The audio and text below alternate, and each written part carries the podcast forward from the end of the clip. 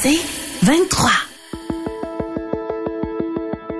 Nouvelle technologie, univers numérique et innovation. Voici une tasse de tech avec Alain McKenna et Pascal Forget. Et bonjour tout le monde, bienvenue à une tasse de tech, édition du début novembre, euh, édition, euh, ma parole, euh, fort chargée devant nous. on va parler de plein de trucs super le fun cette semaine, Pascal, avec évidemment mon bon ami Pascal Forget. Salut Pascal. Bonjour Alain McKenna. Oui, des choses le fun. Je me, je me suis trouvé mon cadeau de Noël à l'avance. Ah bon, ben voilà. Déjà, c'est un gros stream Deck, une révélation. Moi qui n'ai pas un streamer, j'adore. Mais t'es vraiment, euh, t'es, non seulement t'es à l'avance, mais je dirais même t'es dans l'air du temps, parce que 1er novembre, on le sait, c'est Noël. Hein. c'est comme ça que ça se passe euh, dans le merveilleux monde de, la consommation. euh, moi, de mon côté, j'ai, euh, j'ai une petite alternative. Bon, on a parlé la semaine dernière des tablettes, tu sais, de, Surface Pro, iPad Pro. Il existe quand même d'excellents deux en un. J'en ai un ici de HP. Ça fait, écoute, une éternité que j'avais pas vu des produits HP, donc j'étais content de pouvoir mettre la main là-dessus. Euh, on va parler aussi de, j'aimerais ça dire, de l'intelligence artificielle empathique, mais vraiment de cette nouvelle tendance où l'intelligence artificielle fait de la magie avec ce qu'on lui donne, euh, avec euh, notre invité plus tard. Euh, on a des actualités, bien sûr, mais avant tout ça, je ne sais pas si tu peux nous présenter nos partenaires. Tout à fait. On va saluer et remercier nos partenaires pour cette saison. GoDaddy.ca, Microsoft, la Jura E8, une machine à café entièrement automatique qui transforme du café en grain ou moulu en boisson caféinée ou non, avec du lait ou non, de votre choix, avec un seul bouton. On a un super bel affichage sur la machine qui permet d'avoir un ajustement précis, de la quantité de lait, d'eau et de café. Le nettoyage est facile. Je l'ai fait hier. Une petite capsule qu'on met dans la machine. Très, très simple. Un filtre intelligent pour éviter l'accumulation de tartre. Visitez leur salle de montre sur Saint-Laurent chez Edica. C'est magnifique. Et aussi un petit mot sur TELUS.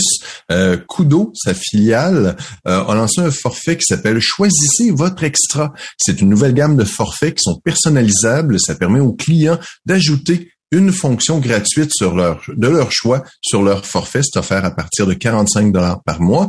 Et dans les options qu'on nous propose, ça va être difficile de choisir. C'est Noël, on veut tout. La messagerie vocale supérieure, la messagerie internationale illimitée, les données reportées, la vitesse plus, si on veut plus de vitesse, son forfait, ou un ensemble interurbain illimité. Les forfaits, choisissez votre extra de Kudo, filiale de TELUS, notre partenaire. C'est vrai que c'est le temps des fêtes, c'est le bon moment pour aller chercher les spéciaux, les forfaits spéciaux chez les fournisseurs. C'est pas, c'est pas un moment pour le faire parce que c'est en ce moment que ça se, ça se joue souvent. Du côté des sites sans fil. Bon point. On va tout de suite aller à l'actualité qui était chargée cette semaine, l'actualité techno mm-hmm. euh, qui est présentée par l'Infolettre quotidienne Info Bref. Toute l'actualité de la journée sans la dans votre boîte de courriel matin et soir, infobref.com, allez voir ça. Euh, il y a aussi euh, une super balado, euh, Infobref, donc partenaire un balado. Il va falloir se créer une espèce de bouquet de balado québécoises éventuellement avec ces gens-là pour les gens qui aiment écouter des balados comme la nôtre et comme celle d'Info Bref. dis donc, qu'est-ce qui se passe du côté d'Amazon Prime? Il y a, on, met les bouchées doubles côté musique. Ben, on en donne plus pour son argent, alors que Twitter en donne moins. Il faut maintenant payer pour avoir son badge bleu. Je sais pas si tu as remarqué, ce matin, je me suis connecté à Twitter, plus de badge bleu. Ah, j'ai pas porté attention, je vais aller voir ça. Mon badge bleu a disparu. Mais qui êtes-vous, jeune homme? Êtes-vous vraiment Pascal Forget maintenant? Exactement. Alors, je trouve ça ridicule. J'ai même proposé à Elon lui-même, il m'a pas répondu étrangement, qu'il devrait hmm. faire payer ceux qui veulent être anonymes. Ce serait la meilleure logique. Ben oui. Ben oui. Comme ça, tu, si tu veux être anonyme, tu payes pas. Et là, tu t'assures auprès de tes annonceurs que c'est du vrai monde authentifié. Ça là, c'est compliqué. Faire payer, c'est facile. Faisons payer. Euh, Amazon Music aux États-Unis offre plus de musique maintenant. Si tu as le service Amazon Prime, tu as maintenant de la musique sans publicité. Tu as plus de 100 millions de chansons aux États-Unis qui sont proposées. Hmm. J'imagine que c'est similaire euh, au Canada. Avant, on en avait 2 millions de chansons qui étaient offertes. Donc, ils ont fait un saut 50 fois plus de chansons pour son abonnement Prime. L'inconvénient, c'est qu'on peut, euh, l'avantage, c'est qu'on peut écouter toute la musique. L'inconvénient, c'est qu'on l'écoute de façon aléatoire et qu'on a accès à des listes de lecture seulement. Donc, on ne peut pas lire des albums dans leur entièreté de la première chanson à la dernière, ce qui est un peu étrange. Euh, avec Spotify, avant c'était aléatoire par défaut. Ils ont décidé, grâce à Taylor Swift, de, de, de mettre ça euh, directement en lecture directe. On a mm-hmm. aussi accès à des balados Donc, une tasse de tech, j'ai vérifié ah! avec euh, Amazon Prime son abonnement. Donc, vous avez des vidéos qui sont inclus, vous avez la livraison gratuite et vous avez maintenant de la musique qui est inclus avec votre abonnement Amazon Prime. Jetez un coup d'œil là-dessus. Peut-être que si vous écoutez pas beaucoup de musique, vous allez peut-être préférer ce service-là à d'autres services que vous payez pour. C'est sûr que la, livraison pour les gens qui achètent beaucoup sur Amazon, juste ça, ça vaut la peine des fois pour Prime parce que c'est le coût d'une livraison, puis ensuite ça réduit le coût de la livraison, puis ça, ajoute tout le reste en plus. Donc c'est pas c'est pas une mauvaise offre. Effectivement, parlant de musique, il s'est passé quelque chose depuis le 21 octobre d'assez fou. Tu parlais de Taylor Swift, euh, c'est une écoute cette, cette chanteuse là, cette musicienne, je sais pas comment elle cet artiste là, disons-le comme ça. Euh, un magnétisme incroyable. Et, c'est drôle parce qu'elle a lancé, c'est ça, un nouvel album qui s'appelle Midnight le 21 octobre. En dedans de 24 heures, elle a établi un paquet de nouveaux records sur les plateformes de streaming, dont Spotify, où pendant 24 heures, elle a été l'artiste la plus écoutée à vie, euh, la plus téléchargée à vie. Bref, beaucoup de records comme ça. Euh, je, je disais cette semaine qu'elle est, elle occupe les 10 premières places du Billboard Top 100 aux États-Unis des chansons les plus populaires. Euh, donc, de 1 à 10, c'était le Swift. C'est quand même assez fou. Et ce qui est intéressant, et ça, je trouve ça le fun parce qu'il y, a un aspect quand même assez techno là-dessus, c'est qu'elle a vendu en dedans d'une semaine 575 000 copies de son disque en version vinyle des 33 tours euh, et ça établit évidemment un record euh, qui remonte qui remonte à jamais en fait parce qu'on a recommencé à compléter les statistiques sur la vente de vinyle en 1991 et c'est évidemment depuis ce temps-là c'est le record. Euh, avant ça le record précédent était de quelque chose comme 180 000 copies d'un disque vendu en une semaine d'un autre artiste c'est Harry Styles qui avait fait ça il y a quelques quelques années et ce qui est intéressant c'est je pense qu'il y a ça commence à cimenter cette approche hybride où on vend du numérique en fait, on, ne pas, peut, pas dire qu'on peut qu'on le vend parce que les gens s'abonnent donc ils l'écoutent à volonté, mais on vend aussi du vinyle euh, et on combine les deux et les gens sont très réceptifs à ça. Je serais curieux de savoir si Taylor Swift elle a vraiment une auditoire particulier parce que je suis pas sûr que ça se reproduit dans tous les genres musicaux, cette approche-là de vendre des disques 33 tours. Euh, ça pas quand même une certaine forme d'écoute d'écouter un disque vinyle. Euh, et je sais pas à quel point les gens écoutent ensuite le disque vinyle ou ils l'achètent juste pour avoir l'objet physique. Ouais. Moi, j'ai littéralement une pochette de disque. Si je m'étirais le bras, là, on pourrait le voir. J'ai la pochette, la pochette du disque jaune de Jean-Pierre Ferland. Je n'ai pas de mm-hmm. table tournante, mais j'aime la pochette. Et devant moi, j'ai deux albums du groupe euh, des années 80, The Art of Noise. Ah, euh, j'ai la pochette devant moi, en plus, juste parce que c'est des albums qui me, qui m'inspirent et qui me touchent. On était assez vieux, nous, pour avoir connu les vinyles à l'époque, que c'était le moyen d'écouter de la musique. C'était le moyen. Avec, la cassette, qui sortait à peine, ben exact. Puis, je me rappelle le magasiner dans des magasins de disques, le vinyle, euh, tu sais, qui était souvent des bootlegs, qui étaient des enregistrements de concerts, des choses comme ça, ou des, euh, ou même des, des, des, chansons qui étaient souvent rejetées quand les artistes faisaient leurs albums qu'ils vendaient, qu'ils vendaient finalement. Euh, et ça, on trouve plus ça vraiment maintenant parce que les albums qui sont vendus sont les albums officiels, mais les bootlegs se trouvent en version numérique sur les sur les internets, n'est-ce pas? Donc ça a vraiment changé cette approche-là, mais euh, il y a vraiment une renaissance durable, on dirait, du vinyle du 33 tours grâce à ironiquement aux plateformes 33 euh, tours. On voit pas vraiment l'équivalent dans la vidéo où on pourrait avoir mm. euh, retour du DVD. Retour de qu'est-ce qu'il y avait dans la cassette, je le sais pas. Comment? Tu sais l'espèce de grosse bobine comme dans les euh, quand on était petit à l'école. tu commences ton film, ça fait Exactement. Euh, ça, c'est quelque chose qu'on, en tout cas, c'est unique, c'est unique à la musique et puis c'est, c'est quand même un indicateur d'une tendance. Puis on le voit aussi dans la musique québécoise, même si c'est moins apparent. Euh, mais ici aussi, je pense que Jean Leloup, entre autres, avait lancé son dernier album en version 33 tours. Il avait connu un certain succès avec ça. Allez savoir. Faut, faut faire des sous.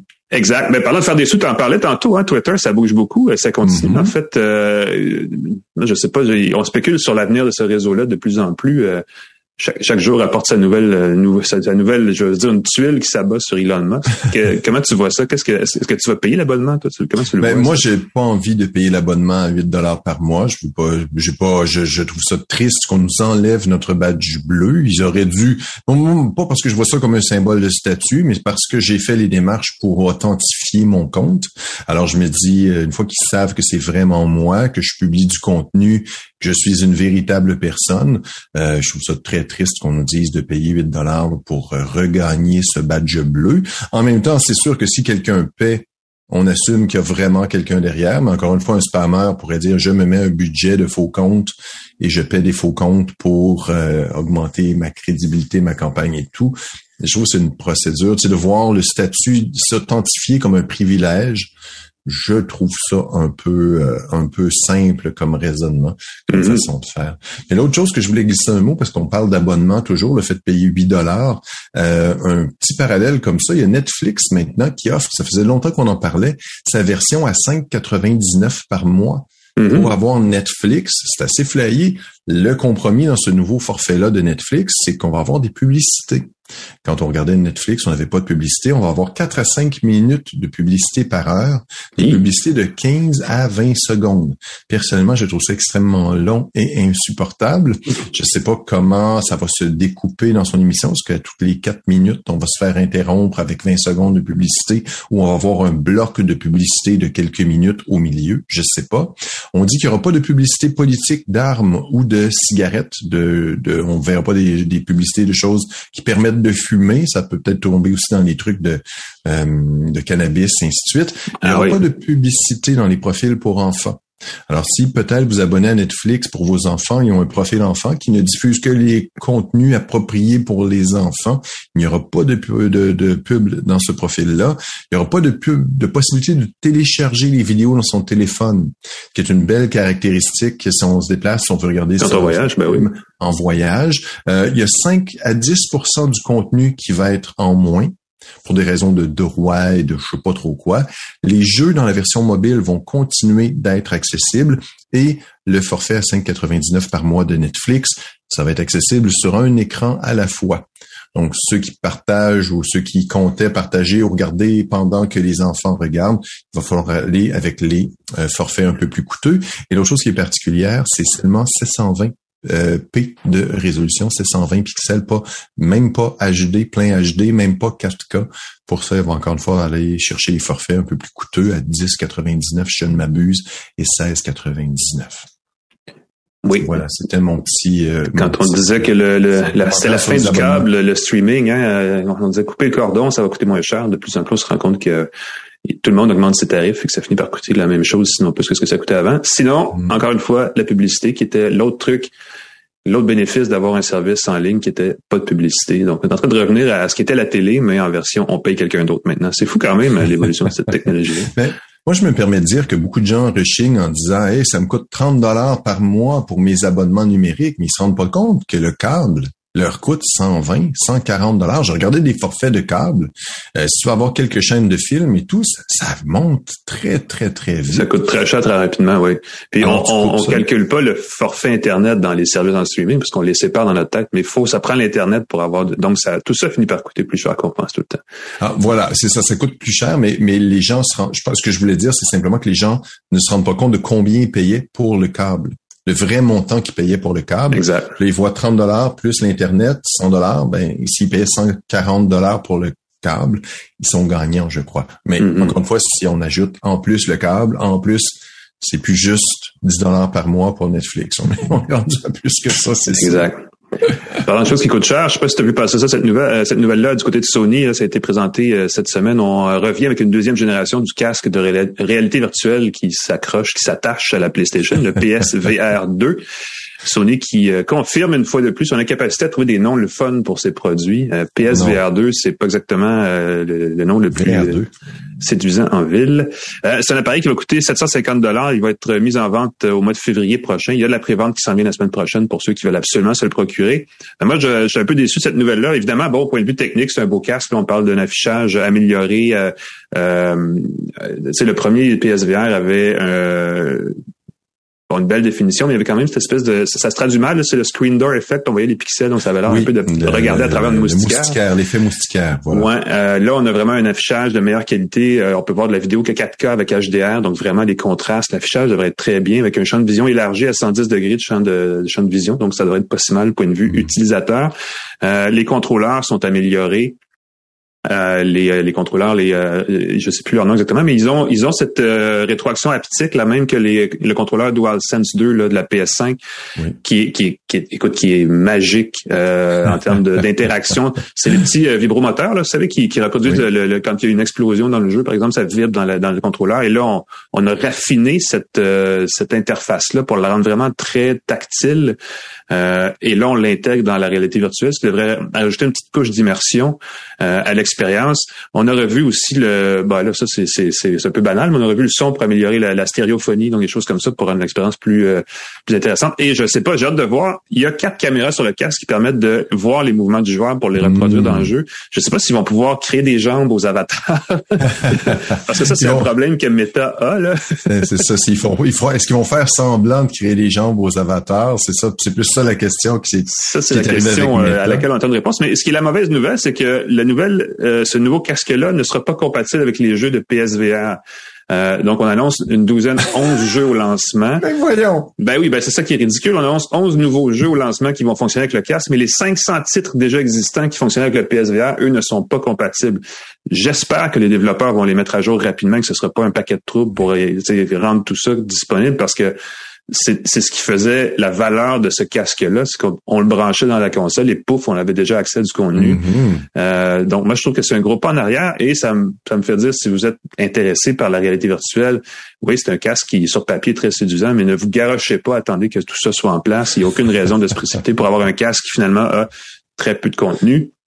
Cela dit, je serais curieux de savoir les statistiques sur l'utilisation parce que quand on trouve un jeu qu'on aime, un environnement virtuel qu'on aime, on reste dedans assez longtemps. Je pense que les gens passent plus de temps en réalité virtuelle que dans un jeu de console plus typique parce que c'est plus le fun à explorer, peut-être c'est plus immersif, mais encore là, euh, reculer comme ça sur l'offre de contenu, c'est un peu, euh, c'est clairement une perte pour le joueur. Ben, donc, prenez votre temps. C'est ce que Sony va faire, euh, va faire comme à son habitude et rendre l'accès aux produits longs et difficiles, qu'il y ait une pénurie dès le lancement, que les gens fassent la file, que les gens aient fait contacter leurs vendeurs matin après matin pour mm-hmm. essayer d'avoir un, un, casque VR2.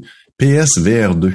Exact. C'est un nom aussi habitué. en tout cas, ben, faites-nous, écrivez-nous si vous, si vous avez une opinion là-dessus, si vous, si vous pouvez le recommander, parce que je, je, je, je, vois pas comment on peut avoir le goût d'avoir un. L'affaire, c'est ça, c'est que ça prend du contenu, c'est toujours ça l'expérience, c'est le fait la poule. Si t'as un casque qui est le fun, s'il n'y a pas de contenu, ça marche. Bref. À suivre, on a le temps d'en reparler. Ça va être mis en vente mi-février de l'année prochaine. Donc, on va y revenir. Euh, ça fait le tour de l'actualité pour cette semaine. On prend une courte pause. On va parler ensuite d'intelligence artificielle. Vous savez, ces services comme Dali là, qui créent des images à partir d'une simple phrase, qui sont extrêmement fidèles à l'image, à l'idée qu'on s'en fait, en fait. On a un créateur à Montréal qui a créé une application qui propose du contenu, du texte, de la lecture, des listes de lecture basées sur ce même genre de technologie-là. On en parle. Restez avec nous tout de suite après à une tasse de tech.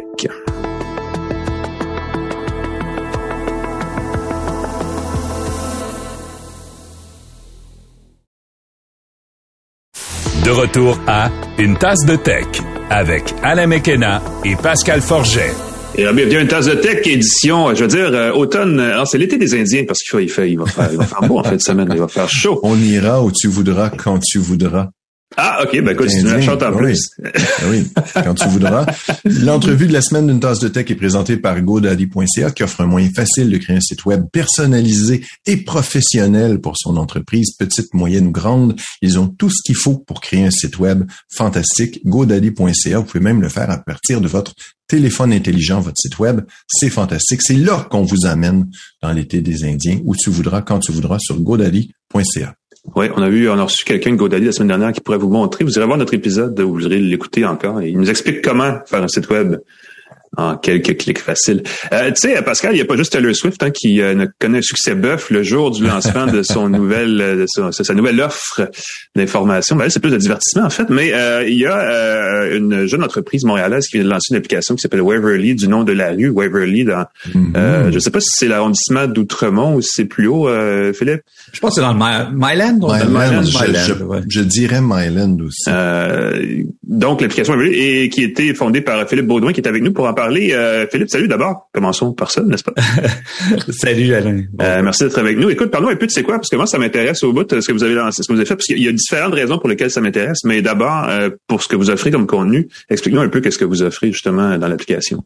Oui, en fait, on décrit Waverly comme une plateforme qui permet aux professionnels de trouver le contenu qui les intéresse vraiment. Donc d'être d'être d'être intentionnel dans leur recherche de contenu, de couper euh, de couper court à ce qu'ils vont trouver sur des euh, sur des plateformes sociales, sur des Twitter, tout ça, pour aller vraiment à l'essentiel. Euh, donc, on peut le voir un peu comme un peu comme une espèce de plateforme sociale euh, où est-ce qu'on va recevoir des fils de nouvelles euh, avec des, nouvelles qui viennent de partout à travers, à travers le monde. On indexe des, dizaines de milliers de sources. Mais ces nouvelles-là, ce qui est de particulier, c'est que dans Weaverly, on les choisit en fonction de euh, des intentions qui sont exprimées par les utilisateurs dans du langage naturel. Donc, mm-hmm. c'est de l'IA mur à mur on lit ce que les utilisateurs écrivent et puis à partir de ça, on essaie de leur trouver les meilleurs euh, les meilleurs articles possibles. Bon, à partir de ça, maintenant, on va déballer les nombreux éléments dans cette phrase. Oui, oui, oui, Essentiellement, vous avez, ben, si on résume très grossièrement, c'est un agrégateur de contenu. On va sur la Weverly pour s'informer. Euh, quand on s'inscrit, on est, on est dit nos champs d'intérêt. Et ça, c'est le premier point de contact qu'on a, c'est qu'on peut expliquer dans une phrase normale ce qu'on veut avoir comme information. C'est ça? C'est exactement ça. à partir de là, on peut y aller dans le plus simple. La plupart des utilisateurs de Weavergy, ce qu'ils vont faire, c'est pas nécessairement commencer en écrivant leur champ d'intérêt, mais c'est de trouver des utilisateurs qui ont exprimé leur champ d'intérêt, puis dire ah ben moi ça ça, ressemble à ce qui m'intéresse, euh, par exemple euh, les avancées technologiques en agriculture, des choses comme ça, et puis ils vont suivre ces, euh, ces fils de nouvelles là. éventuellement, ce qu'on voit, c'est que les utilisateurs finissent par avoir la piqûre et écrire leur propre on appelle ça des waves, là, écrire leur mm-hmm. propre wave, leur propre petit morceau de texte pour aller chercher ce qui les intéresse eux vraiment. C'est euh, le premier différenciateur, c'est qu'on n'utilise pas nécessairement des, des mots-clés pour définir ce qu'on recherche, c'est ça?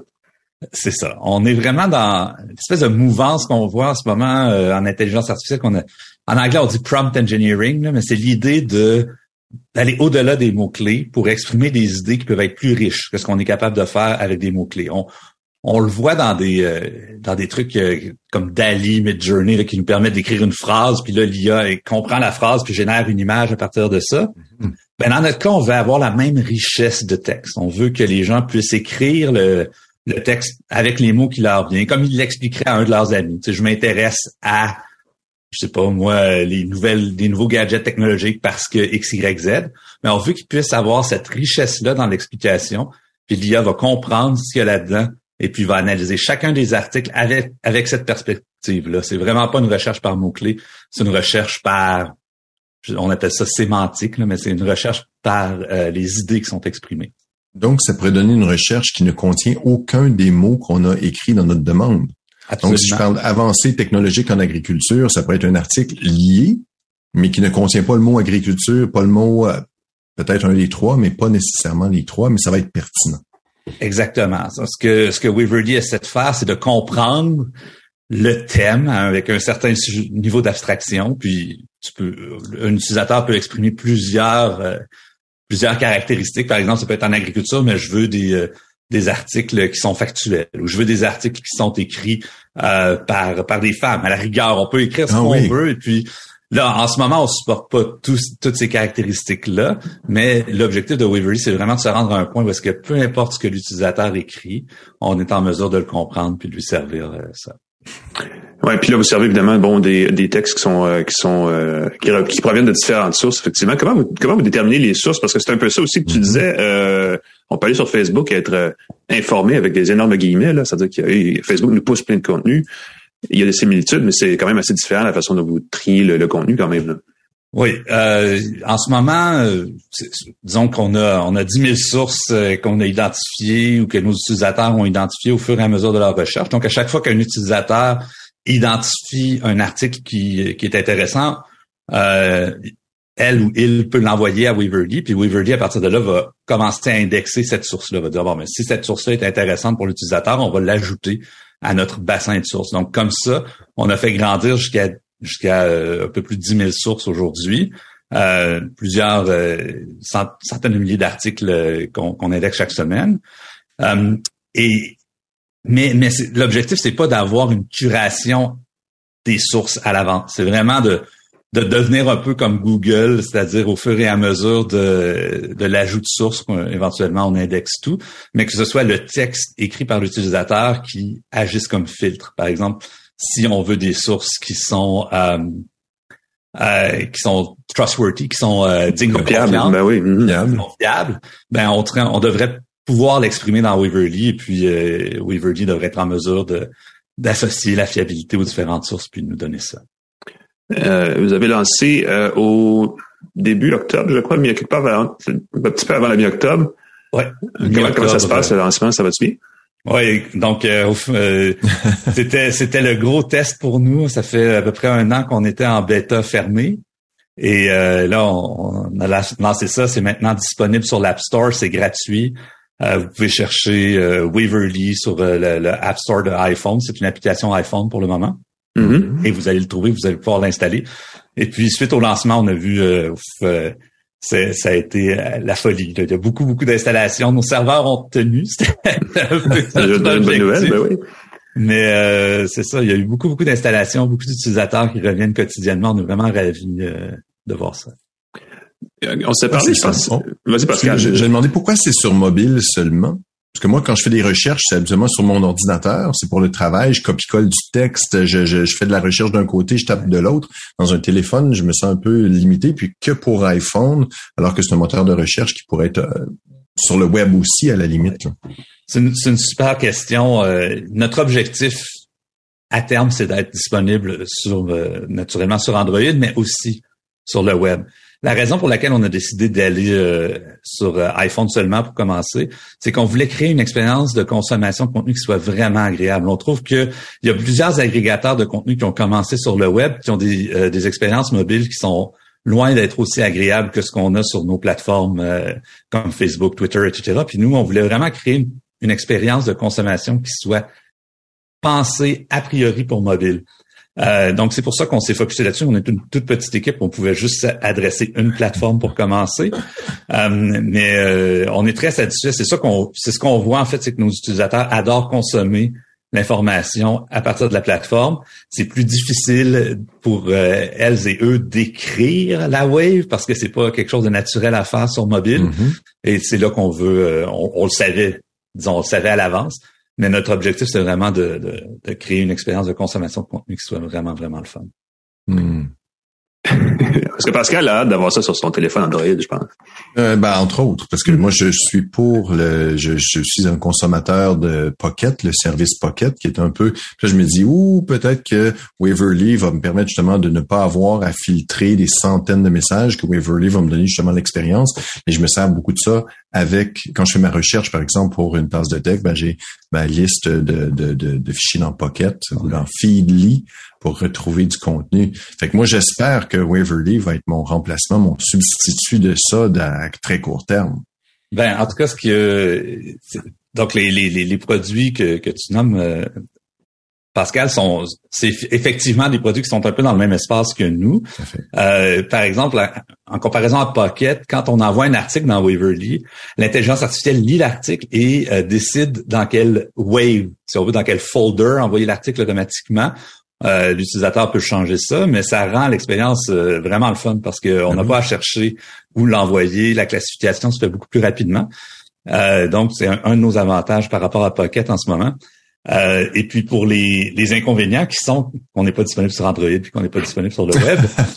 ben, notre objectif en ce moment, on rentre, on va rentrer bientôt dans dans notre prochaine levée de fonds où le but c'est vraiment de capitaliser sur le succès qu'on a eu avec notre lancement pour aller chercher les fonds dont on a besoin en ce moment pour le développer sur euh, ces autres plateformes-là. Et aussi en français, qui est très un de nos objectifs. Euh. En ce moment, et ça, c'était ma question secrète. Est-ce que c'est en ce moment seulement des recherches en anglais, du contenu en anglais? Oui, on a décidé de, bon, comme l'intelligence artificielle est ce qu'elle est, c'est plus difficile de la développer dans plusieurs langues, puis s'assurer qu'elle fonctionne bien dans toutes les langues. Hmm. On a focusé sur l'anglais, mais on a des tests euh, à l'interne qui montrent que ça fonctionne bien en français. Et maintenant, c'est plutôt une question de franciser le reste de l'application puis de s'assurer qu'elle marche dans toutes les langues. Ben, en tout cas, du, moins en anglais puis en français pour commencer. Mais euh, comme euh, comme on est bien ancré au Québec, euh, on aimerait ça vraiment s'attaquer au français rapidement. Est-ce que j'assumais que parce que c'était de l'intelligence artificielle mur à mur, que c'était justement facile d'utiliser la même intelligence avec le même entraînement puis de passer au français pour la machine du français, de l'anglais, du, du, du latin ou du grec, c'est le même, les mêmes liens, la même reconnaissance, j'imagine. Oui, effectivement, euh, d'un point de vue technique, c'est pas si difficile que ça, mais il, faut s'assurer euh, que la qualité des données qu'on a utilisées mhm. pour l'entraînement en anglais est la même pour le français. Il y, a, beaucoup de travail quand même à faire pour s'assurer que ça fonctionne, mais euh, c'est ça, c'est pas si loin que ça. C'est ça, c'est pas une euh, révolution, c'est pas une réinvention, c'est juste une, du travail supplémentaire, disons. Exactement. C'est vrai parce que moi, j'aurais tendance à penser le contraire, parce que le la structure du langage en français et en anglais n'est pas la même. On, on, ici, au Québec, il y a beaucoup de façons. On construit nos phrases à l'anglophone, mais c'est quand même pas nécessairement la même façon de penser. Les, tu sais, souvent, on met les, les sujets, les compléments, ces choses-là dans une phrase, on les bâtit différents. Puis j'aurais tendance à penser qu'une intelligence artificielle devrait ne pas être la même d'une langue à l'autre et que ça rendrait la chose plus difficile. Comment ça se passe de votre côté? Est-ce que c'est des kits qui existent que vous branchez dans votre système ou s'il faut développer à partir de zéro? Oui, c'est un mélange des deux. On, se sert effectivement de kits qui existent déjà euh, pour euh, pour un certain aspect de la compréhension de la langue. Après ça, on rajoute notre, notre source magique parce qu'il y, a personne qui a vraiment développé ça encore. Des modèles qui sont en qui ont comme objectif de comprendre les intentions de l'utilisateur. C'est c'est pas euh, c'est pas quelque chose euh, que les big tech ont développé. On peut se poser la question pourquoi, mais euh, donc donc la difficulté c'est vraiment d'aller chercher l'ensemble de données de, autour de ces intentions. Comment une personne exprime en langage naturel euh, je sais pas, son, son, algorithme de recommandation idéal. Puis ça, c'est, mm-hmm. il n'y a pas beaucoup d'ensemble de données autour de ça. Puis nous, on est en train de construire le premier. Et plus on l'améliore, ben plus on est en mesure après ça d'aller entraîner des systèmes différents à partir des données qu'on a qu'on a. Il y a, euh, on en parlait la semaine passée cette euh, compréhension du langage naturel, l'intelligence artificielle qui permet de créer des images sur mesure à partir d'une simple phrase, DALI entre autres. Et là, DALI va rentrer dans Shutterstock, la, catalogue de, photos que bien des gens utilisent pour illustrer leur contenu.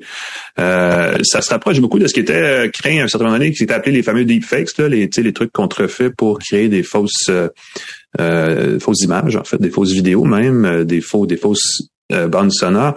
Euh, est-ce qu'on s'en va dans une bonne direction avec cette technologie? Il me semble que de plus, plus on avance, plus ça devient, euh, on peut quasiment dire épeurant. Est-ce qu'on peut faire avec ces outils-là? Comment tu vois, disons, l'avenir à court terme de ces, de ces technologies-là, toi? Euh, ben, je pense que c'est des outils qui peuvent être très utiles. Euh, puis je pense que le, travail après, ça va être euh, les encadrer correctement. Effectivement, il y a beaucoup de risques il y, a, des risques liés à ces outils-là, il y a des risques euh, autour de euh, deepfake, puis, euh, puis de la mauvaise information, là, ce que tu mm-hmm. mentionnes, mais il y a aussi des risques autour de la propriété de la, la propriété intellectuelle. Euh, bah oui, c'est vrai. Bah une limitation très très ouais très peu subtile de certains certaines IA pour refaire des images. C'est ça. Donc il y a beaucoup d'enjeux. Notre un de nos buts avec Weaverly, c'est de montrer en fait d'être un peu une, une force qui montre que euh, on peut faire de la technologie différemment. Parce que je pense que souvent, c'est un des problèmes quand, quand vient le temps de réguler les technologies qui existent, c'est que on connaît pas les alternatives, on connaît pas les limites de la technologie, puis on, ne sait pas par quoi la remplacer. Tu sais, quand on dit on va on va légiférer puis euh, changer la manière dont les réseaux sociaux travaillent, ou les algorithmes des réseaux sociaux travaillent. On n'a pas d'algorithme alternatif à proposer. Notre but avec Weaverly, c'est d'arriver avec une façon alternative de faire des algorithmes de recommandation qui soient plus intentionnels, plus transparents, euh, plus faciles à contrôler pour l'utilisateur, puis de dire ben voilà, quand on propose des, des lois autour de euh, Facebook, autour de Twitter, on a maintenant une alternative technologique, on a une façon différente de faire les choses. Euh, puis à, notre avis, c'est le genre de truc qu'il faut vraiment encourager le développement de ces technologies alternatives-là pour nous donner un peu de, de latitude comme, comme société quand vient le temps de faire nos, euh, nos décisions, de prendre nos décisions. C'est c'est important d'insister là-dessus. Il y a du positif qui peut en sortir parce qu'évidemment c'est plus facile de parler de ce qui était peur puis de ce qui ce qui ce qui soulève des craintes euh, ne serait-ce que parler des réseaux sociaux, on est tombé rapidement dans les dérapages et on, questionne ces choses-là largement. Et là, on est à l'aube de quelque chose d'assez révolutionnaire. Dali, euh, c'est parce que c'est extrêmement facile à comprendre à quel point c'est raffiné comme technologie. Euh, il, y a, y, a, quand même, ça peut, ça peut aller dans un sens comme dans l'autre. Il y a des, il faut rapidement proposer des solutions positives, des applications positives de cette technologie-là. là ah, tout à fait. C'est le propre de beaucoup de technologies d'évoluer rapidement. Euh, les utilisateurs s'en emparent, puis euh, après ça, le cadre législatif suit derrière. Mm-hmm. euh, c'est l'évolution normale de la chose, mais ça prend euh, ça, ça, prend des législateurs qui pédalent vite. Ouais, ils ont pas prouvé, ils ont pas prouvé qu'ils savaient même faire du vélo pour commencer. je pense, qu'on part de loin. Ben, je pense qu'on est de plus en plus de technologistes à vouloir les aider euh, là-dedans, puis c'est définitivement notre cas chez nous. Ouais. vous venez de lancer donc l'application. Il y a une ronde de financement qui s'en vient. Est-ce qu'il y a des, est-ce qu'il y a des plans à l'horizon de, c'est quoi la prochaine étape pour vous? Donc, euh, pour nous, c'est, euh, de trouver les, les consommateurs que ça intéresse. Donc, mon, petit message peut-être, c'est si vous êtes euh, si vous êtes une business qui est vraiment intéressée à suivre le contenu euh, de votre domaine, les, les, compétiteurs, ce genre de choses, euh, c'est le bon moment pour nous appeler, embarquer sur la plateforme, découvrir qu'est-ce qu'on peut faire avec des solutions alternatives, et puis de là faire croître ça ensemble. Il y a beaucoup de développement de produits qui s'en vient. On a une roadmap, ma foi, très chargée. Ça va être très le fun de voir de voir cette évolution là. À suivre. Ça se trouve sur weverly.com comme, c'est ça? mywaverly.com. Mywaverly.com. Voilà. Simplement Waverly sur l'App Store, vous allez le trouver. Et on peut télécharger l'application, c'est gratuit. Je pense qu'il y a une première, il y a une version de base gratuite, il faut payer ensuite pour avoir l'application complète, c'est ça? Oui, je, je t'ai perdu pendant une seconde. Oui, c'est gratuit mm. et euh, c'est gratuit, puis il y a une version pro euh, pour euh, ceux qui veulent la déployer à l'intérieur de leur entreprise. Excellent. Ben, merci beaucoup, euh, Philippe. Euh, Philippe Baudouin, euh, fondateur donc de Waverly, l'application. comment vous la définissez en une phrase rapide, l'application de recommandation de contenu intelligente? c'est Waverly Read, Read with Intention, et puis c'est une plateforme de découverte de contenu pour les professionnels. Ben, c'est excellent. Merci d'avoir été avec nous, Philippe. C'est très gentil. Merci beaucoup. Nous, on prend une courte pause et on revient avec nos tests produits de la semaine. Restez avec nous.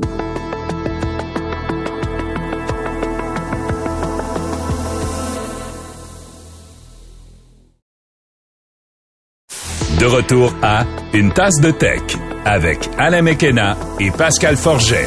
Et bienvenue à une tasse de tech. On est rendu à notre segment, le troisième de cette et dernier justement de cette balado. Euh, et Pascal, tu as un coup de cœur incroyable. Tu m'en parlais il y a un, instant. la Stream Deck Mark II, c'est ça a l'air de beau gadget. Qu'est-ce que c'est exactement? Oui.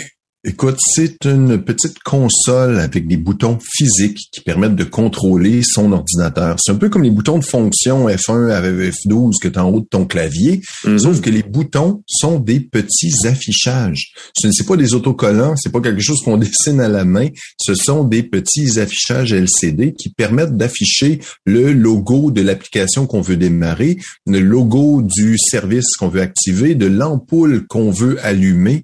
C'est un outil de contrôle extrêmement polyvalent. Et moi qui ai un beau problème avec mon ordinateur, j'ai une espèce de une espèce de routine de productivité. Je démarre ma musique, je démarre une liste de lecture, ça veut dire de démarrer son application, démarrer sa liste de lecture, démarrer Teams, démarrer euh, euh, mon application pour écrire des notes. Avec le Stream Deck, je peux le configurer, je peux configurer la petite console très rapidement pour avoir un bouton qui me permet de démarrer Teams, un bouton qui me permet de démarrer Spotify, un bouton qui permet de démarrer un compte à rebours de 55 minutes affiché sur le petit bouton, le compte à rebours, le temps qui s'écoule. Je démarre ma chanson dans Spotify d'un seul bouton. Je peux changer de chanson dans Spotify d'un seul bouton. Et encore plus fort, si je veux marquer la chanson comme j'aime dans Spotify, je peux le faire avec un bouton sans avoir à changer mes écrans Mhm. Sur mon ordinateur, je travaille avec deux écrans et normalement, je devais quitter ce que je fais, glisser ma souris, aller dans l'autre tableau. Je peux tout simplement, avec le Stream Deck, appuyer sur le bouton. Euh, j'ai pris le modèle Mark II, qui est un modèle à, à un peu 5 boutons, voire 15 boutons dessus. Ce qui est fantastique, c'est que les 15 boutons peuvent être paramétrés individuellement. On peut avoir plusieurs profils pour différentes applications, pour le gaming, pour le travail, pour plusieurs personnes qui utilisent l'ordinateur, mais les 15 boutons peuvent avoir plusieurs on peut avoir plusieurs rangées de 15 boutons séparément. Donc, on peut avoir trois, 15 euh, boutons pour, par exemple, sa, son infographie. On change de, les 15 boutons se transforment en 15 autres boutons pour jouer à des jeux vidéo, 15 autres boutons pour le montage et l'édition vidéo et la diffusion web. Wow! Parce que le Stream Deck au départ, non, je tripe, mais solide. On peut aussi se servir, une option que j'ai pas encore explorée, s'en servir pour insérer dans, euh, dans du texte une phrase, un mot. Euh, on est tout le temps en train de taper à la fin de ses courriels une formule de politesse. On pourrait appuyer sur le bouton et insérer. Je n'ai pas encore essayé cette option-là. Mm-hmm. Euh, le contrôle de ces ampoules U de Philips fonctionne prodigieusement bien. Donc, je peux souvent, je c'est un peu idiot, mais pour contrôler des ampoules connectées, faut soit parler à Google, soit parler à Alexa, soit appuyer sur un bouton dans son application. Dans ce cas-ci, je peux simplement appuyer sur le bouton sur mon Stream Deck pour démarrer mon éclairage, changer l'intensité, euh, changer l'intensité à des niveaux pré-réglés. Et comme ce n'était pas assez, chaque bouton peut contrôler une séquence d'applications. Donc, on pourrait dire, j'appuie sur le bouton, première étape, allume la lumière dans le salon. Deuxième étape, désactive ma euh, caméra de surveillance. Troisième étape, ouvre Teams, troisième, quatrième étape, et quand tout se fait très, très bien. Je l'ai mentionné, c'est conçu pour le streaming, Stream Deck, ça se veut comme une mm-hmm. espèce de régie euh, pour la diffusion en direct, mais moi, je m'en sers pour beaucoup plus que ça, pour la productivité, entre autres. J'adore quand on affiche une chanson pour dire, là, on voit la pochette de l'album sur le mm-hmm. bouton. L'affichage LCD et le temps qui reste à la chanson, le temps écoulé, la, la durée de la chanson, plein d'informations peuvent être diffusées comme ça. Est-ce que je t'ai dit que je tripais solide? ben, j'ai pris le modèle avec 15 boutons, mais je pourrais J'aurais pu, je commence à me dire, hmm, j'aurais pu prendre le modèle à 32 boutons eh et, aussi un modèle à 6 boutons, si jamais. Le fait que ce soit des petits affichages visuels, c'est très intéressant. On peut choisir ses propres icônes. On, ils ont des banques d'icônes thématiques. On peut mettre des espèces de petites capotes, disons-le comme ça, des petits couvercles qu'on place pour rendre encore plus joli euh, son Stream Deck pour que ce soit bien euh, possible de contrôler.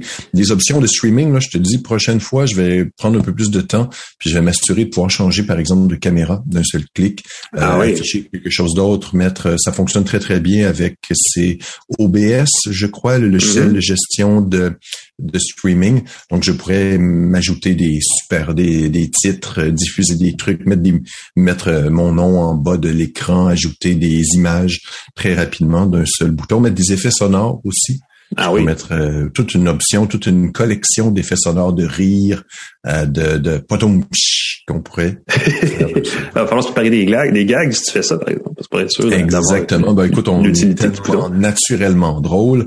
Euh, je vais publier bientôt un billet sur mon site, là, si vous voulez en savoir plus. J'ai plein d'options. Je m'amuse, je découvre des nouvelles fonctions chaque jour.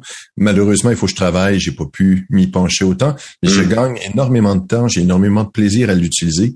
Mon cadeau de Noël à l'avance, j'en suis très satisfait. Le Stream Deck M, euh, Stream Deck M2 Mark II Delgato, ça coûte 209 dollars canadiens. Je l'ai commandé par Amazon. Je l'ai reçu le lendemain et depuis, je nage dans le bonheur et l'allégresse. Je l'ai payé avec mon argent, mesdames et messieurs. Mm-hmm. C'est un commanditaire. Je l'ai vraiment acheté. Il semble qu'ils sont en solde régulièrement. Alors, d'ici ah. Noël, il y a le Black Friday, des choses comme ça. Il faut avoir un 30% de rabais. Regardez ça. Le Stream Deck d'Elgato. Elgato. Une marque qui... Je vous euh, recommande le 15 boutons minimum. Merci Pascal. J'ai fait de mon côté un pas en arrière. Je suis revenu à, je sais pas si tu te souviens, à une époque où on faisait ça, des critiques de, PC de façon plus régulière. C'était vraiment une autre époque. Ben oui, il fallait euh, décrire la mémoire vive, il fallait décrire le processeur, voilà. il fallait décrire le nombre de ports USB fallait dire si le clavier était confortable ou pas. Et euh, on parlait la semaine dernière parce que c'est la grosse affaire, les des nouvelles tablettes euh, en édition Pro. Euh, il y avait le Surface Pro 9 mhm. qui était qui était lancé par Microsoft pour de présenter son nouvel iPad Pro à processeur M2 et ça va chercher ces nouvelles tablettes là un marché des parce qu'on veut un PC de remplacement, un peu, c'est un peu ça qu'on propose, c'est un peu ça qu'on présente cet appareil-là, mais ça coûte extrêmement cher, ça coûte plus cher qu'un PC tout court, un portable. Et justement, la preuve est que euh, cet appareil-là que j'ai ici, c'est euh, le HP Envy X360, mmh. se veut un PC 2 en 1 qui, justement, lui, remplacerait une tablette au besoin. Donc, c'est un peu l'espèce de contre-offre du monde des fabricants d'ordinateurs personnels à ces euh, tablettes 2 en 1 là. il y a différentes raisons pour lesquelles cet appareil-là m'intéressait. Premièrement, ça faisait longtemps que j'avais joué avec un produit HP, j'avais perdu un peu mmh. l'idée de c'est quoi la marque. Et euh, ils ont euh, franchement fait du beau progrès. Euh, l'appareil est assez joli. C'est un ordinateur quand on dit 2 en 1, ça veut dire que c'est un appareil qui vient avec un écran tactile de 13 ou 15 pouces qui se replie au complet à 360 degrés là, avec des guillemets parce que c'est pas c'est pas vraiment comme exactement 360 degrés mais ça se replie à l'envers complètement et on peut même se mettre sa main derrière et écrabouiller le clavier c'est pas grave parce que dans cette configuration là c'est une tablette euh, et les touches deviennent inopérantes pour pas justement lancer des applications par erreur. Euh, c'est un appareil qui est animé par Windows 11, n'est-ce pas, mais qui a la particularité d'avoir des versions dont le processeur est un processeur Ryzen d'AMD, euh, Ryzen 5 et Ryzen 7 selon la version. et c'est, ben, il y a aussi une version avec un processeur Intel Core, mais je trouve que les, les processeurs AMD font extrêmement bien avec Windows 11. Je ne sais pas pourquoi, euh, mais il y a quelque chose là d'assez intéressant euh, parce que ça fait des appareils extrêmement rapides. Euh, on en parlait la semaine dernière, hein, les processeurs, la puce SQ3 de Microsoft, entre autres. on dirait qu'Intel est en train vraiment de se faire dépasser de tous les côtés avec avec ses processeurs il y a évidemment des limites. C'est pas tout qui, en tout cas, tout n'est pas nécessairement fonctionnel avec toutes les, puces, mais dans ce cas-ci, les versions à processeur AMD de cet euh, ordinateur-là sont moins chères euh, que les versions Intel Core i5 ou i7. Le prix de détail est de 1100 dollars pour le modèle de base. L'appareil que j'ai ici, qui a une version intermédiaire euh, du processeur, je pense que c'est Ryzen 7, coûte 1400 dollars. Euh, c'est euh, 16 gigaoctets de mémoire vive, 512 gigaoctets de stockage, donc c'est très suffisant. Il y a des bonnes qualités à ça. C'est très portable. Depuis tantôt, je l'ai dans la main, puis il pèse pas grand-chose. J'ai la version à écran de 13 pouces. Ça fait 11 heures d'autonomie, cette petite bête-là, euh, ce qui est quand même tout à fait correct pour une journée de travail. Mais il y a quelque chose d'intéressant, c'est que si on le branche par port USB à l'alimentation euh, murale, on peut avoir 50% de recharge en 30 minutes seulement. Hmm. Donc, on arrête de prendre un café, on se branche et pouf, on a comme essentiellement une demi-journée de travail de plus qu'on peut effectuer. Euh, il y a des ports USB-C, il y a des ports USB-A qui sont euh, sont pas commodes parce qu'on est un petit peu écrasés parce que l'appareil est plus mince que l'épaisseur d'un port USB régulier. Donc, il faut soulever un petit clapet pour avoir accès au port. C'est peut-être pas top, mais bon, c'est pas bien grave. Euh, en même temps, c'est pratique encore. Pour encore quelques années d'avoir des ports USB-A, on n'a pas le même choix. C'est du USB 3.0 quand même, donc le débit, le, le, débit est pas mauvais. Euh, cela dit, euh, c'est un appareil, bon, processeur AMD, tout ça est excellent pour le télétravail, la productivité de bureau, mais allez pas faire du, je pas faire du gros jeu vidéo avec ça. Les gamers vont évidemment rechercher quelque chose qui est plus classique en termes de plus costaud, euh, ouais, de fiches techniques, plus costaud. Euh, et dans la même veine, ben, si vous faites de l'édition vidéo avec des gros logiciels, la suite Adobe Premiere entre autres, vous allez trouver ça un peu lent euh, la, la, compression, décompression, tout ça des fichiers vidéo peut prendre du temps. Il faut être patient. Ça se fait, mais c'est pas l'idéal. C'est un peu lent, c'est normal. Et euh, malgré que c'est présenté comme un appareil de télétravail, ben la caméra frontale fait 720p et elle est vraiment pas très bonne. Et le son est vraiment pas bon non plus. Donc c'est un peu dommage parce que c'est une belle offre cette espèce d'offre combinée qu'on on peut retourner l'appareil à l'envers et avoir juste seulement l'écran.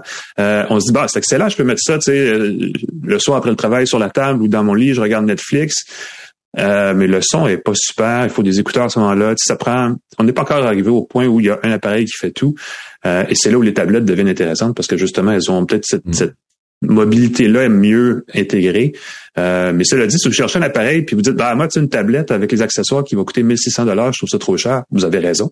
Et il existe des alternatives comme celle-là, le Envy X360 de HP, qui, euh, malgré ses quelques limites, est un portable qui, moi, je veux dire, la formule est simple. Un Windows 11 avec écran tactile, ça fait de l'excellent travail dans ce genre de format-là.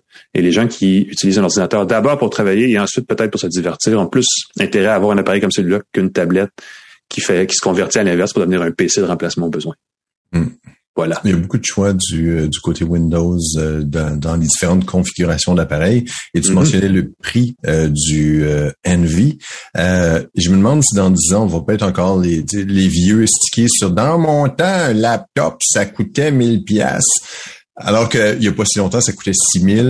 Et ben, l'inflation, euh, fait que veut, pas. Il y a eu cette... Euh, parce que avoir un ordinateur à 1000 dollars, c'était longtemps une cible à atteindre. Exactement. Ensuite, on est arrivé à cet ordinateur à 500 dollars qui était une cible à atteindre. Et pendant un bout de temps, on cherchait même leur fameux ordinateur à 100 dollars qui était vraiment des... Et là, on a vu le Chromebook euh, voir le jour, puis des choses comme ça. Et depuis ce temps-là, on a comme tout laissé tomber ça. On est revenu à des ordinateurs à 1000, 1400, 1500.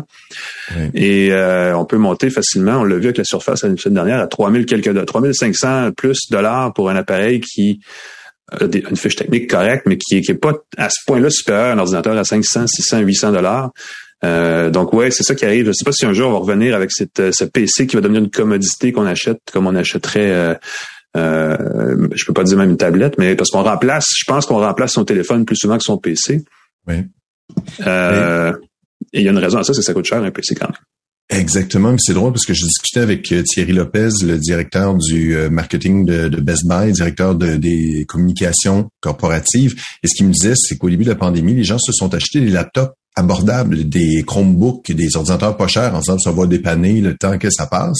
Mm-hmm. il semble que la tendance, c'est que les gens se rendent compte qu'un laptop pas cher, ben souvent, ça pas un super bon écran, ça n'a pas un super bon clavier, ça n'a pas une super bonne autonomie, c'est lourd, c'est et là, il semble qu'ils sont il y a une tendance de gens qui s'équipent avec ah. des laptops de meilleure qualité. Et on s'entend, encore une fois, on est des, des gens qui utilisent la technologie, qui ont la chance d'essayer. C'est un peu comme passer de, on n'a peut-être pas besoin d'une, d'une Rolls-Royce, on n'a pas nécessairement besoin d'une chevette non plus, là, entre les deux.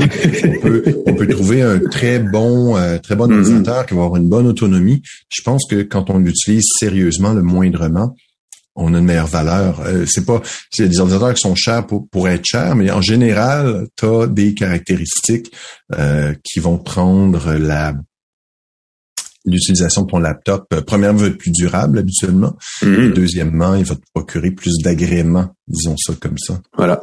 Ben, les euh, processeurs Ryzen font, sont en, montée, ils sont peut-être moins connus, mais euh, semblent avoir une belle durabilité justement. Donc, c'est un appareil comme celui-là qui pourrait durer quelques années pour effectivement faire une belle différence. Euh, il y en a d'autres, hein, évidemment. il y a d'autres marques, mais c'était je m'ennuyais d'avoir l'expérience HP et clairement ils ont simplifié un peu leur, leur approche et ça fait le plus grand bien parce que c'est compliqué euh, sur ces sites-là acheter un, un ordinateur. C'est comme Dell, c'est ça a l'air simple, mais puis il y a tellement de détails qu'il faut vraiment savoir ce qu'on veut. C'est, ça devient rapidement compliqué. Alors voilà. Tu dis ah c'est juste ça, ah oui juste un ah oui juste un, un peu de plus de mémoire. Là tu te rends compte que tu es rendu avec un laptop à 3000 dollars. Ben, ça peut arriver vite, non, exactement, c'est ça. C'est pour ça qu'il faut trouver des formules comme celui-là. On a trois formules, pouf, et on a ce qu'on veut, puis c'est moins compliqué. Et le résultat est assez, euh, est assez positif en fin de compte. Merci Alain McKenna. Est-ce qu'on salue, Merci Pascal. nos partenaires? Ben oui, ben c'est la fin de la balado, allons-y. Voilà, Microsoft, TELUS, Jura, la machine à café Jura E8. Mm, mm, mm, j'ai hâte de me faire un autre café. GoDaddy.ca, C23, le groupe Cogeco, Claude Hébert, la mise en onde. Merci beaucoup pascalforget.com. Suivez-moi. En ce moment, j'ai de la difficulté avec mon site web. Je lance ah l'appel. Si quelqu'un est familier avec Lightsail et WordPress sur Lightsail, il y a comme mon site qui cafouille euh, régulièrement malgré une indexation de la base de données. Si quelqu'un, je suis prêt à payer. C'est pas, pas un truc que je veux. Je veux pas de, mm-hmm. je veux pas du bénévolat. Là. Je, suis prêt à payer un montant raisonnable. J'aimerais avoir quelqu'un qui a un peu d'expertise là-dedans. Allez, on peut te lire un peu partout, te voir un peu partout, t'entendre un peu partout dans le devoir entre autres et dans Info Bref dans tes critiques techno. Oui, le devoir.com, allez lire euh, l'actualité. Il y aura certainement du contenu techno les prochains jours. Et euh, nous, on prend une petite pause. J'espère que ces choses vont se réparer avant la semaine prochaine, euh, Pascal, mais euh, ceux qui ont peut-être de la misère à accéder à pascalforget.com pour revenir, pourront revenir jeudi prochain, ou la semaine prochaine, en tout cas pour une autre tasse de tête, mm-hmm. j'espère. C'est bon. Écoutez, bonne fin de journée tout le monde, bonne fin de semaine et on se revoit la semaine prochaine pour une autre tasse de tête. Salut!